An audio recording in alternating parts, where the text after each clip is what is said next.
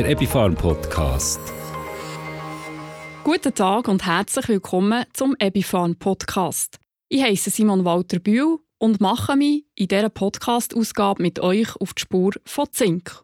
Und Spur ist das richtige Stichwort, weil Zink ist für uns Menschen nämlich ein lebensnotwendiges Spurenelement. Man kann sogar sagen, ohne Zink läuft in unserem Körper gar nichts. Das Multitalent Zink ist als Kofaktor von Enzymen unter anderem an über 300 verschiedenen Stoffwechselprozessen in unserem Körper beteiligt. Es spielt eine wichtige Rolle beim Eiweiß, Kohlenhydrat und Fettstoffwechsel.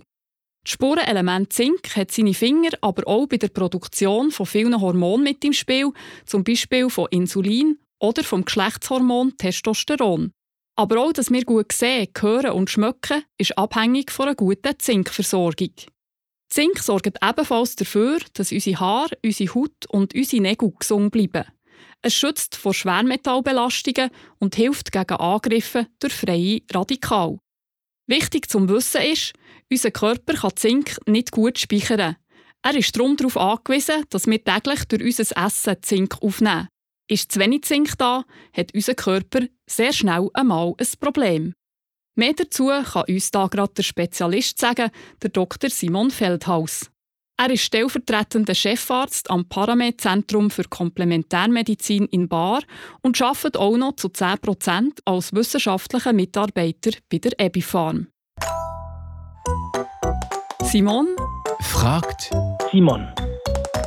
Simon Walter Bühl im Gespräch mit Dr. Med Simon Feldhaus. Simon Feldhaus, herzlich willkommen hier bei uns. Guten Tag miteinander, besten Dank, gerne geschehen. Simon, du als Arzt siehst bei deinen Patientinnen und Patienten sicher öfters einmal Hinweise für einen Zinkmangel.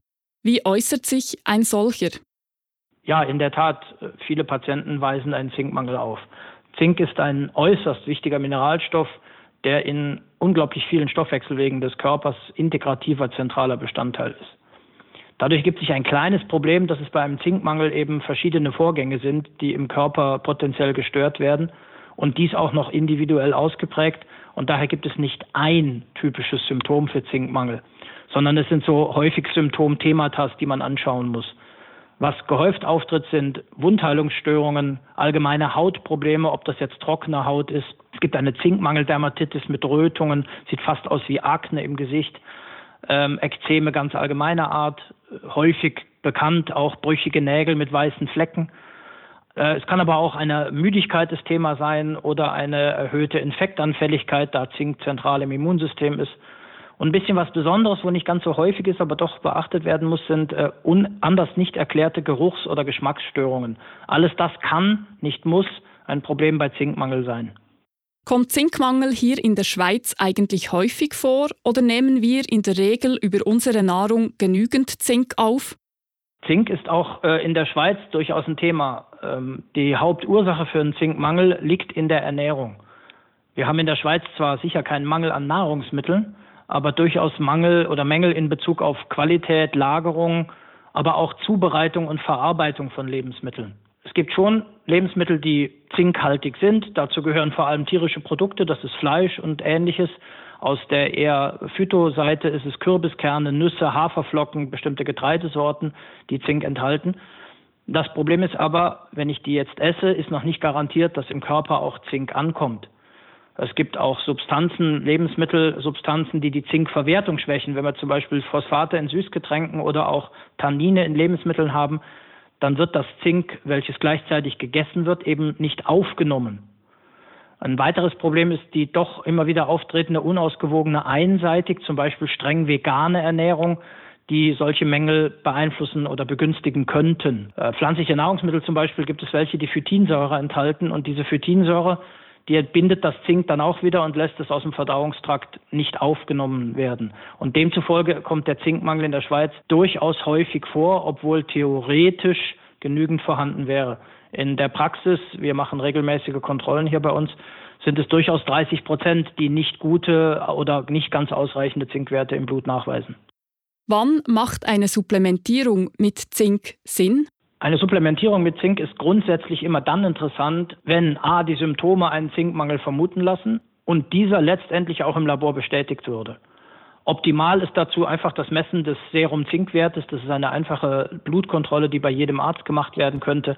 Wenn das nicht möglich ist oder nicht äh, organisierbar ist, dann ist auch mal eine Haaranalyse interessant, die einen Anhaltspunkt geben kann. Das ist deswegen interessant, weil nicht alles, was man denkt, ist dann wirklich ein Zinkmangel und man muss eben aufpassen, zu viel an Zink macht eben auch keinen Sinn. Also eine blinde Supplementierung über lange Zeit könnte eben das Risiko beinhalten, dass zu viel Zink im Körper ist, was dann wiederum zu einer Verminderung von Kupfer oder Eisen führen würde, also andere Stoffwechselwege stören. Daher sollte man nicht blind über lange Zeit einfach nur so Zink einnehmen. An sich ist aber eine Supplementierung kurzfristig sicher ungefährlich. Wenn man mit 10, maximal 20 Milligramm arbeitet, kein Problem. Aber sicher nicht länger als einfach vier Wochen, wenn man nicht real nachgewiesen hat, dass äh, ein Zinkmangel vorliegt. Eine Supplementierung mit 10 Milligramm ist eine Basissupplementierung. Bei einem nachgewiesenen Zinkmangel würde ich allerdings auch 20 Milligramm geben. Herzlichen Dank, Dr. Simon Feldhaus, für dieses Gespräch. Simon fragt Simon. Wenn ihr euch jetzt fragt, wie viel Zink soll ich denn pro Tag überhaupt sinnvollerweise aufnehmen, dann ist da sicher die Empfehlung vom Bundesamt für Lebensmittelsicherheit und Veterinärwesen BLV ein guter Wegweiser. Das BLV empfiehlt uns eine Tagesdosis von 10 mg Zink.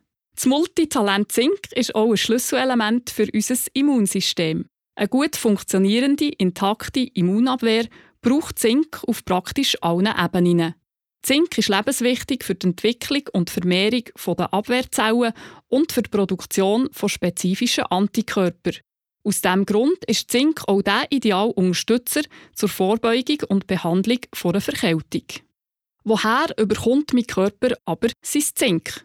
Das Spurenelement Zink findet man sowohl in tierischen wie auch in pflanzlichen Lebensmitteln, wobei der Körper das Zink aus tierischen Lebensmitteln in der Regel besser aufnehmen kann. Bei einigen pflanzlichen Lebensmitteln schränkt Phytinsäure die Bioverfügbarkeit ein. Wahre Zinkbomben sind Austern, wobei das jetzt auch nicht gerade das tägliche Nahrungsmittel von uns allen ist. Grössere Mengen von Zink stecken aber zum Beispiel auch in Rindfleisch, Schweins- oder Kalbsleber oder in Emmentaler, Tilsiter oder Edammerkäse. Und auch in Hülsenfrüchten, Vollkornbrot oder Baumnüsse findet man noch gute Mengen von Zink. Und bei pflanzlichen Nahrungsmitteln kann man durch die richtige Zubereitung dem Effekt der Phytinsäure übrigens gut entgegenwirken. Zum Beispiel, indem man Hülsenfrüchte vor der weiteren Verwendung einweicht, keimt oder kocht oder beim Vollkornbrot auf Sauerteigbrot setzt. Nicht immer lenkt die Menge Zink, die wir über unser Essen aufnehmen. So ist zum Beispiel im Wachstum, während einer Schwangerschaft, im Alter oder beim Sport der Zinkbedarf höher. Und in so einem Fall macht es durchaus Sinn, sich Zink noch zusätzlich über ein Nahrungsergänzungsmittel zuzuführen. Ein gutes Produkt in diesem Bereich ist Burgerstein Zinkvital. Burgerstein Zinkvital ist ein reines und hochqualitatives Zinkprodukt. Pro Tablette sind 15 mg organisches Zink in Form von Zinkbisglycinat drin. Pro Tag muss man eine Tablette nehmen. Zinkvital hat eine hohe Bioverfügbarkeit und wird im Körper hervorragend verwertet. Es ist gut verträglich, es kann über eine längere Zeit eingenommen werden und die kleinen runden Tabletten kann man gut schlucken. Übrigens, wenn man Zinkvital nimmt, sollte man gleichzeitig nicht Schwarztee oder Kaffee trinken oder ein Eisenpräparat nehmen, weil das kann dazu führen, dass das Zink nicht gut aufgenommen wird. Ein weiteres Produkt mit Zink sind die Burgerstein Zink C Toffees. Burgerstein Zink C Toffees sind feine weiche Täfeli zum Suppen mit Zink, Vitamin C und feinem Orangenaroma. In einem Toffee, wo einer Tagesportion entspricht, ist 10 mg Zink und 80 mg Vitamin C drin. Zink und Vitamin C können über die Schleimhaut bestens aufgenommen werden. Beide Mikronährstoffe unterstützen die normale Funktion des Immunsystems. Zink und Vitamin C ist seit Jahren eine bewährte Kombination. Gerade in den kalten Wintermonaten ist unser Immunsystem auf Hilfe angewiesen. Trockene Heizungsluft, viele Leute auf engem Raum. Gut gibt es in diesem Fall die feinen Zink-C-Toffees. Sie unterstützen das Immunsystem optimal und helfen mit, Zellen vor oxidativem Stress zu schützen. Besonders geeignet sind Burgerstein Zink-C-Toffees für Personen, die viel Kontakt mit anderen Menschen haben, zum Beispiel Lehrer, Schüler, ÖV-Benutzer, Leute, die in einem Grossraumbüro arbeiten und so weiter. Aber auch für ältere Menschen zur Unterstützung des Immunsystems. Und während der kalten Jahreszeit ganz einfach für alle, für das Immunsystem zu unterstützen.